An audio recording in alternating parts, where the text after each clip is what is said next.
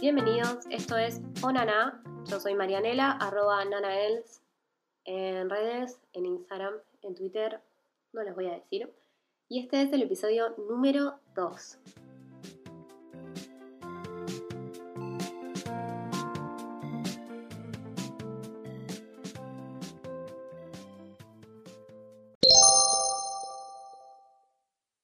¿Cómo están? Yo estoy un poco confundida porque esto ya lo había grabado y lo estoy regrabando, así que no sé qué va a pasar. Eh, por problemas de la producción, o sea, míos, no, por problemas ajenos a la producción, que más adelante se van a enterar a lo largo del episodio cuando hablemos un poco más de mm, la artista de la que vamos a hablar hoy. Antes de pasar al artista, les quería comentar, porque solo llevamos dos episodios, de qué se trata el podcast. Onana es un viaje, digamos, mío a través de la ilustración. Quiero ir descubriendo artistas nuevos, nuevos en este caso, eh, no tan nuevos, son artistas que yo ya conozco, que me gustan mucho. Eh, voy a empezar por artistas muy reconocidos, como el caso del episodio número uno, que hablamos de Polinor. Y en este y en los siguientes, en los primeros, vamos a hablar de gente interesante, que ya tienen publicados libros, historietas o una carrera ya bien armada. Y después vamos a pasar a la escena local, esa es mi idea, para, tanto para conocer a nuestros artistas como para difundir a los más pequeños. Me pasa mucho que cuando hablamos de ilustración o de dibujar, tal vez siempre como los referentes más automáticos sean todos los relacionados al hiperrealismo o a la historieta. Y si bien es muy respetable y admirable, porque la verdad que yo no tengo paciencia para tanta técnica, también es muy interesante conocer el camino de quienes lo hacen distinto y que generan su propia iconografía y por ahí tratan algo de manera figurativa también, con un estilo propio o más abstracto. Así que de eso se trata. Si me quieren acompañar, estaré acá todas las semanas en Spotify y en todas las plataformas donde puedan escuchar el podcast. Así que sin más preámbulos, vamos a hablar del artista de la semana. Ella es Lisa Hannawalt. Tal vez la ubiquen o tal vez no. En el caso de que ya sepan quién es y no conozcan su nombre, si les digo Bojack Horseman, se van a dar cuenta del tipo de dibujos lo interesante de esta artista es cómo hizo el salto de el papel a la animación, que es algo muy complicado. Si bien eh, entiendo que no es una animación, digamos, cuadro por cuadro, ni que es algo que, es ella, sino que ella se distingue por hacer todo lo que es el diseño de personajes. Em, porque animar uno solo, semejante producción, es algo súper complejo, por eso eh, admiro a la gente que hace animación más allá de la calidad que sea, es un trabajo muy arduo. Así que les estaba contando, Lisa Hannawalt es una artista estadounidense de, California que tiene actualmente 36 años y desarrolló la mayor parte de su carrera en Estados Unidos, por supuesto, estudió en California y luego se mudó a Nueva York. Lo interesante de lo que ocurre en Nueva York a partir del 2009 es que se junta con otros artistas, es algo que sucede muchísimo allá y acá también, en todos lados. Y mm, está bueno eso de tener redes y conocer gente que haga lo mismo que uno y juntarse. O sea, la unión hace la fuerza. Era un colectivo de arte donde todos eran ilustradores, pero cada uno con un estilo muy marcado y muy distinto. El colectivo se llamaba eh, Pizza Island y estaban en Brooklyn, en Greenpoint. Bueno, un barrio así muy, muy trendy, muy top. Top para artistas, o sea, el resto de la gente no vive normal y no, no, no, no pretende vivir en los suburbios con 20 artistas. Pero de eso se trata, de juntarse, de interesarse por el arte de otros, crear comunidad y salir a mostrar todo eso juntos. Eso genera mucha mayor visibilidad Hoy, en ese momento también, hoy tal vez es un poco más sencillo por las redes sociales, pero aún así está bueno juntarse. Ese es el objetivo también del podcast, así que cualquiera me puede enviar un mensaje a nanaels y nos juntamos o me quieren comentar de eventos, sobre todo en el interior o bueno, en Buenos Aires, y los puedo promocionar.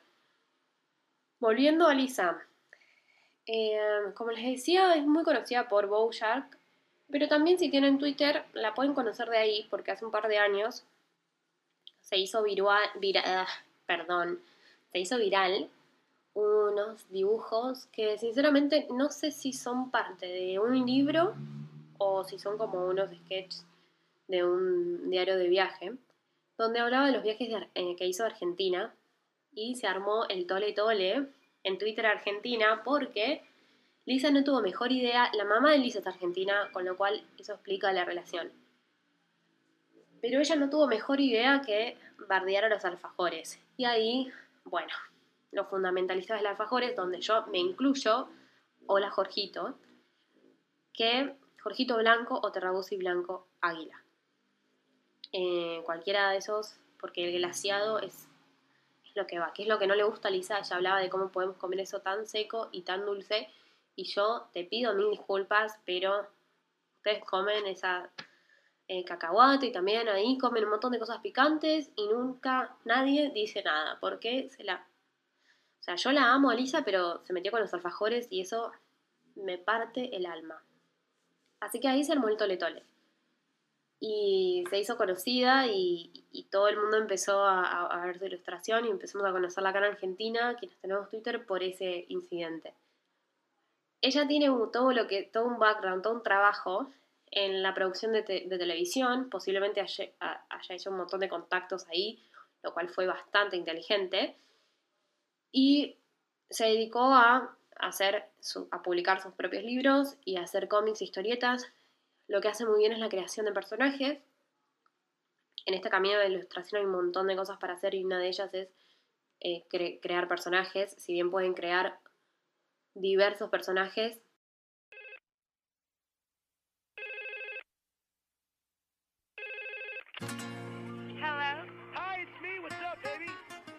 Tuve un momento, una interrupción, no sé por qué les voy a contar esto de mi vida, pero nunca me pasó que alguien me llamara para decirme qué hamburguesa querés.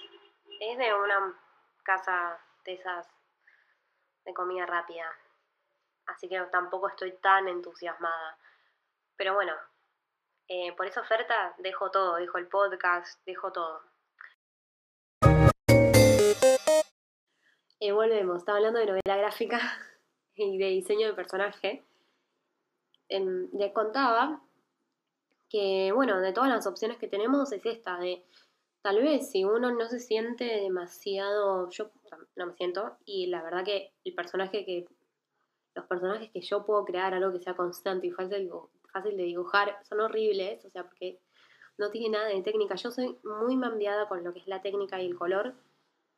Cuando no, tampoco, o sea, van a entrar si entran a mi cuenta van a ver que no soy brillante, pero tengo una constancia y me gusta utilizar mis herramientas, los colores y hay cosas que me gustan y otras que no.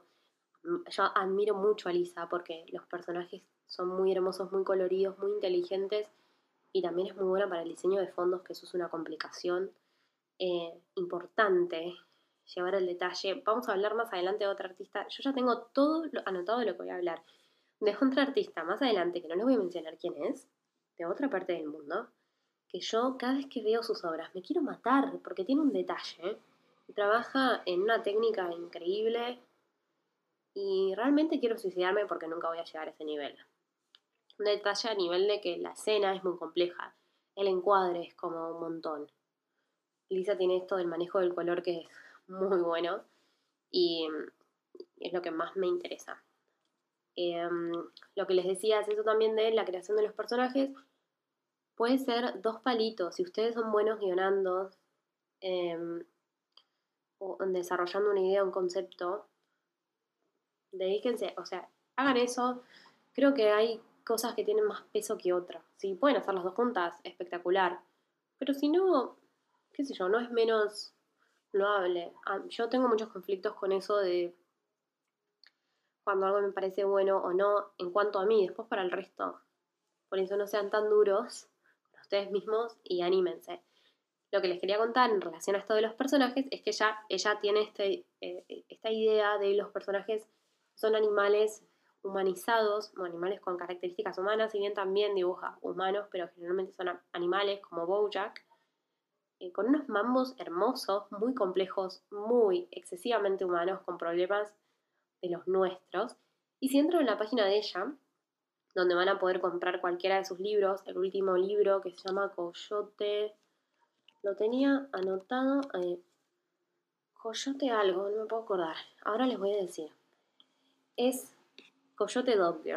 Bueno, con eso les digo todo. Más animales que eso, imposible. Y mm, en el resto también hay, esto de, los animales. Es muy fascinante su mundo. Tiene cuatro libros publicados en caso de que les interese comprar alguno. En caso de que no, hay contenido gratuito. Eso es lo que amamos de nuestros artistas. Pueden encontrar contenido gratuito en su Instagram, básicamente ilustraciones, pero los cómics, muchos los tienen colgados en la página web. Y ahí, si les interesa un poco de la técnica, eh, ella trabaja en acuarela, si no me equivoco. Tiene algo de digital, de Tuca de Tucan, está en digital. Y después yo recomiendo ver todo, pero si están en el celu y quieren ver algo, habrán eh, de Lisa Hanaway los cómics, uno que se llama Planting, eh, que es hermoso. Y mm, bueno, les decía, si quieren ver lo que es la técnica de ella, en cuanto parecerían fibras, pero... Uy, qué cerca que estoy del micrófono. Hola, hola. ¿Parecen fibras? Parecen fibras. Sí, me parece que esto es como un curecol o una cosa así.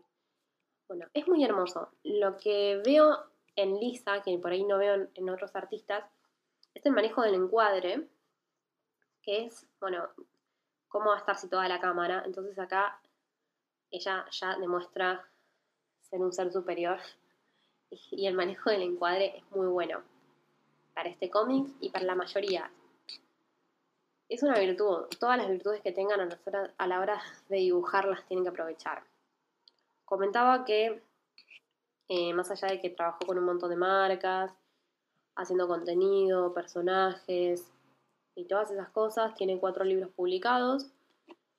Y también tiene merchandising, remeras, eh, prints, si quieren comprar. Eh, ¿Cuánto? Me da curiosidad eso, a ver cuánto saldría.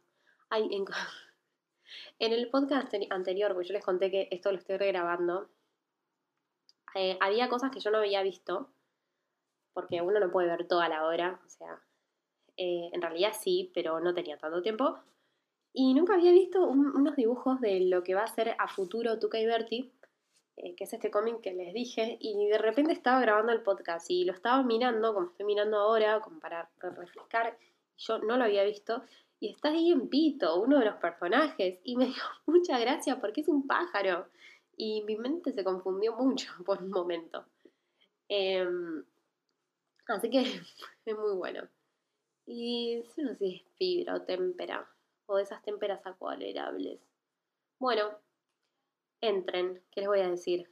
Esa es la magia del podcast. Yo les cuento, pero no pueden ver. O sea, la magia no es el defecto. Pero les recomiendo que se den un paseo por ahí. Em, y es interesante esto de la búsqueda propia, ¿no? De humanizar a los animales. No tiene, bueno, sí tiene un perro, un caballo, como que ponerle que son animales comunes, pero Toque y Bertie son pájaros. Eh, es que, no sé, les iba a decir que era muy interesante, y sí, es muy interesante. A mí me resulta increíble eh, el uso del color y cómo me parece muy bueno cuando alguien ya logra una estética algo tan reconocible, es como, ah, envidiable. Y em, en cuanto a Lisa, un, último comentario fuera de Tuca y Bertie, de lo que quiero hablar. Eh, ya mencioné que pueden ver, Bojack tiene cinco temporadas ya, no me puedo acordar, pero realmente es algo que ustedes, si no están acostumbrados a ver animación, van a decir, no, qué pesado, dibujitos. Es muy profundo. Yo realmente tenés que tener coraje para ver Bojack y entender primero los, algunos capítulos que son como un mambo. Eh, nada, una locura audiovisual, no se entiende nada. Son viajes internos. Y los otros con temas muy serios, no sé, aborto, alcoholismo, em, guerra, cosas muy, muy profundas. Y, y que es un personaje bastante oscuro, bastante egoísta. Como cualquier humano. Muy excesivamente humanizado.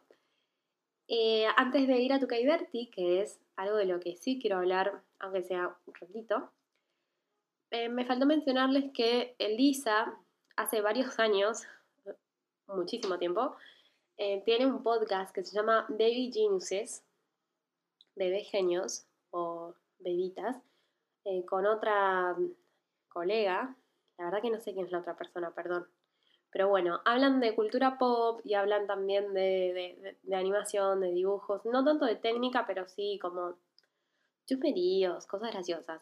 está bastante bueno el podcast, recomiendo si les interesa el artista que lo escuchen para tener más una visión sobre ella. Y eh, en cuanto al podcast, no está disponible en Spotify, tienen que encontrarlo por alguna otra plataforma. Así que, bueno, eso es todo en relación Alisa, no, creo que no me olvido de nada del artista. Y vamos a su mayor obra para mí, su obra de arte, su capilla sixtina. ¿Por qué decía eso? Tuca y Berti. Bueno, acá yo, si yo ya la quería y le perdoné lo de los alfajores, acá ya hay, un romance.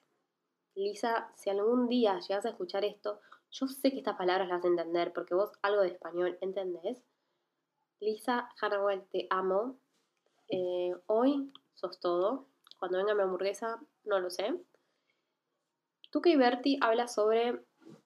Lo pueden ver en Netflix, es una sola temporada. Los episodios duran 10 minutos. No te das cuenta y te lo viste todo en un saque. Habla sobre la amistad entre las mujeres. Creo que está dirigido para mí lo tienen que ver todas, las chicas y los chicos, los chiques. Para mí tienen que verlos todos. Pero está dirigido mayormente a gente entre sus 20 largos y tal vez un poquito antes de los 40. En una etapa en la que estás adulteciendo, que te preguntas un montón de cosas si seguís siendo piola o no. Que alguien lo, puede interpretar como que es superficial. Eh, la edad es un estado en la mente. Pero no, hay un montón de cosas que uno se cuestiona que yo no puedo creer que estén reflejadas tan hermosamente en un dibujo animado, en una animación de 10 minutos. Y además el salto este de pasar de papel a animación. Es todo un trabajo enorme de guion, de conocimientos de, de encuadre de cámara, ya directamente en la apertura, de ritmo. Es como superior. Para mí, bueno, cualquiera que haya leído historietas yo no tanto, y por ahí que estén más, más Marvel y toda esa onda, sabe lo que es el ritmo desde una lectura y lo complejo por ahí que es, o, cuán decepcionante le puede parecer después verlo en el cine o no, o superior. Y este paso para, digamos, ya no es un artista independiente, pero alguien que ha salido de círculos independientes, es muy groso y y mucho más siendo mujeres, siendo un producto con protagonistas mujeres.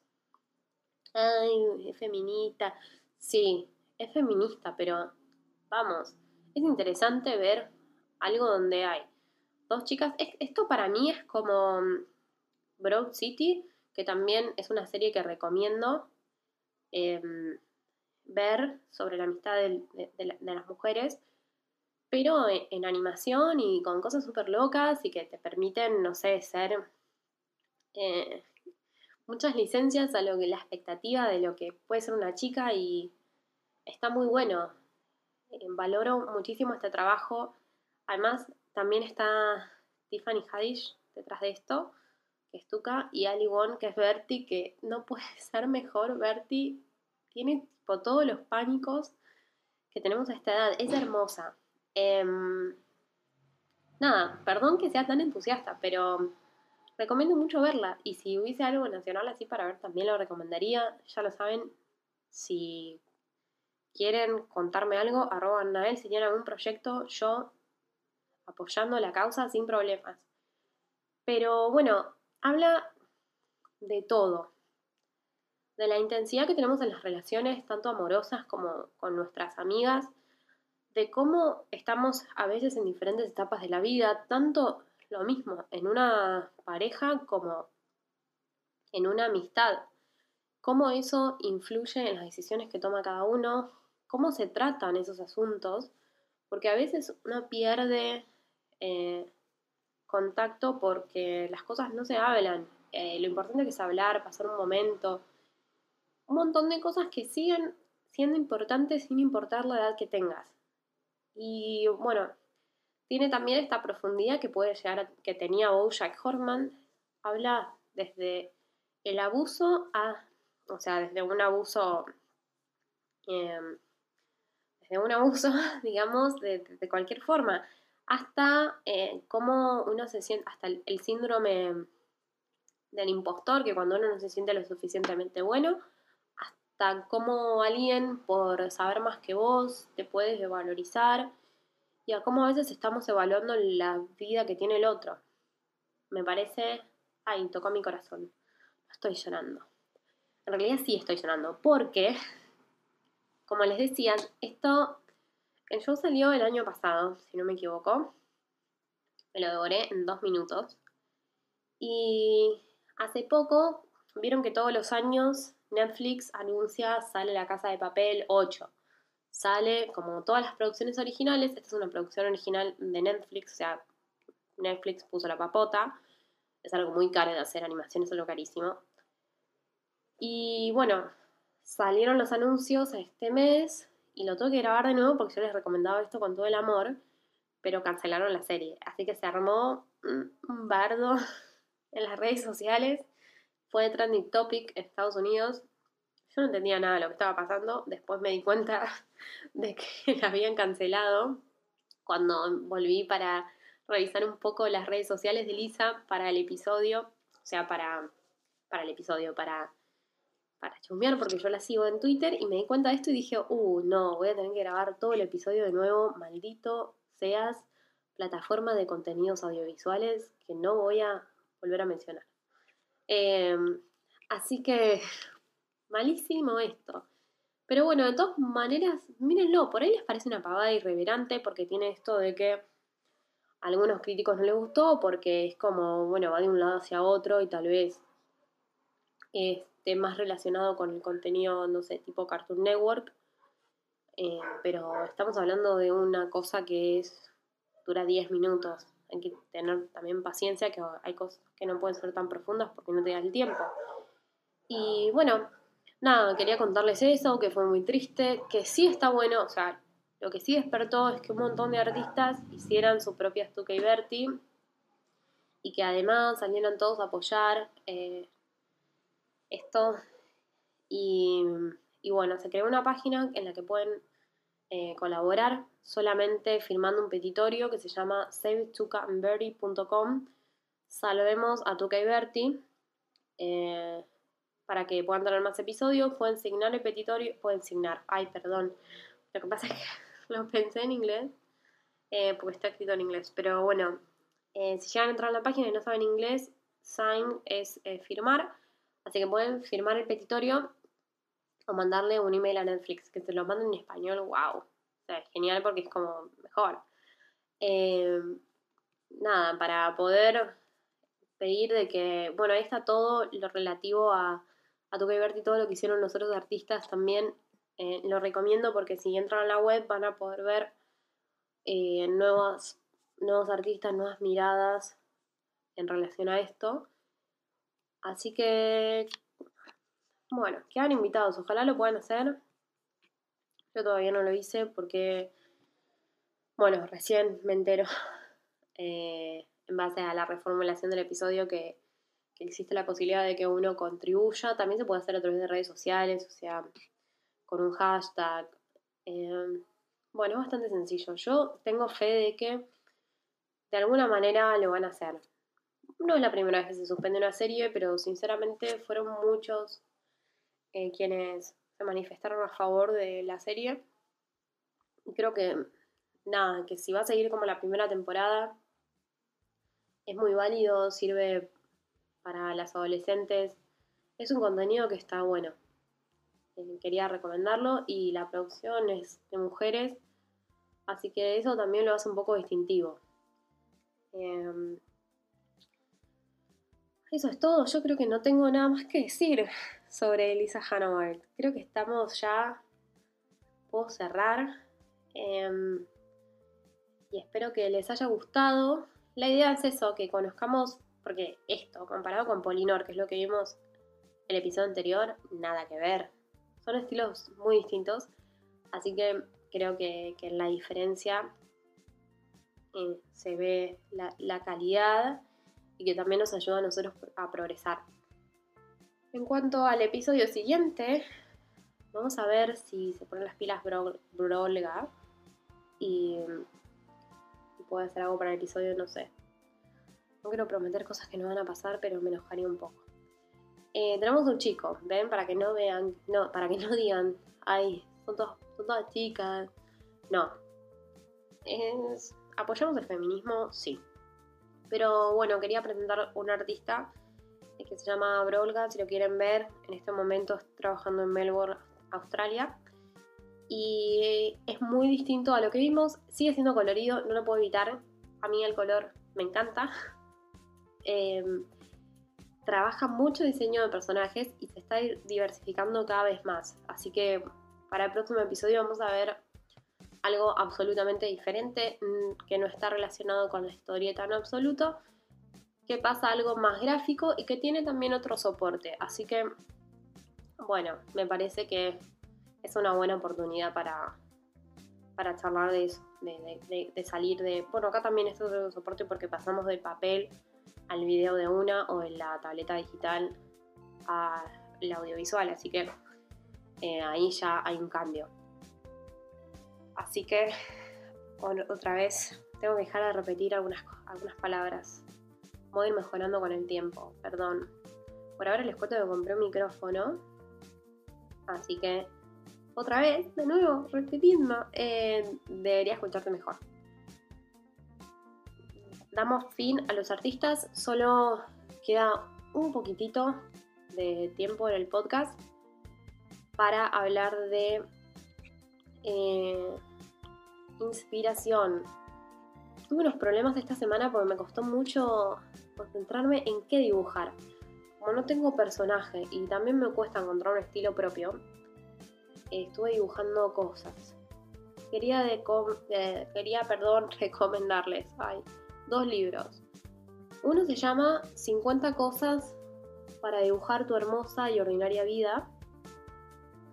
50 eh, Ways to Draw Your Beautiful Ordinary Life. Lo pueden comprar online. Yo no sé si estará acá en alguna librería, pero yo lo vi en Book Depository. Subió de precio, ahora está a mil pesos. Es bastante caro. Pero hay reviews en YouTube para que lo vean, por ahí les dan ganas y lo pueden comprar. Y si no, está, en YouTube la posibilidad de ver cómo es por adentro. Hay unas reviews. Tiene muchos ejercicios. O sea, es interesante para cuando tenés estos momentos que no sabes qué dibujar. Así que me parece muy práctico. Y bueno, yo esta semana estuve dibujando frutas, por ejemplo. Y empecé con animales. Pero bueno, estamos con esto del estilo que me cuesta. Yo uso tableta para dibujar y volví un poco a los lápices y a la fibra. Lo que pasa es que eh, con la fibra tengo un trazo más apresurado, entonces me cuesta un poco más. Y, bueno, la tableta salva un montón de tiempo. Pero fue, es lindo volver a los lápices, tengo unos lápices acuarelables nuevos que, están muy buenos. Así que hagan la prueba en cambiar de materiales y elegir diferentes temáticas yo les recomiendo eso, que vayan buscando. Está este libro, pero pueden elegir un tópico una semana y un día dibujar o dibujar todos los días para ir encontrando su estilo y ver qué les gusta más eh, en relación a lo que les gusta dibujar y a cómo les gusta dibujar. y el otro libro, pero ese ya es para acuarelas, se llama El encanto de la acuarela 40 lecciones felices para dibujar el mundo. Ay, qué nombres que tienen estos libros, es muy largo. eh, en inglés The Joy of Watercolor. Bye. Y también, eh, ojalá algún día, mm, estoy tocando el micrófono, más cerca lo voy a decir, ojalá algún día consiga que es The Book Depository. The Book Depository me puedo auspiciar así tengo libros gratis. No lo sé. Yo mandaría un mail a The Book Depository. No, bueno, es una página confiable para traer libros de afuera. Sinceramente siempre me funcionó. Pero yo no los vi en ninguna librería de acá. Em, así que no queda otra. Y eso de comunidad. Ah, quería comentarles que, bueno, arroba pasiamor, eh, su usuario de Instagram, es una ilustradora que hizo el Illustrator Pokédex. Todavía está la convocatoria abierta, quedan un par de lugares para que puedan pedir su Pokémon. Más adelante, si no me equivoco, va a haber una muestra. Así que va a ser interesante eso porque nada, va a dar la posibilidad que se conozcan distintos ilustradores. Yo me quiero matar porque a mí me tocó Pikachu, lo pueden ver en Instagram, arroba Pokédex. Y sinceramente, eh, Pokémon es más la onda de mi hermana. Yo lo vi, pero no estaba muy.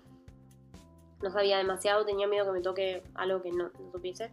Y justo me vino a tocar el más icónico de todos, me quiero matar hice lo que pude.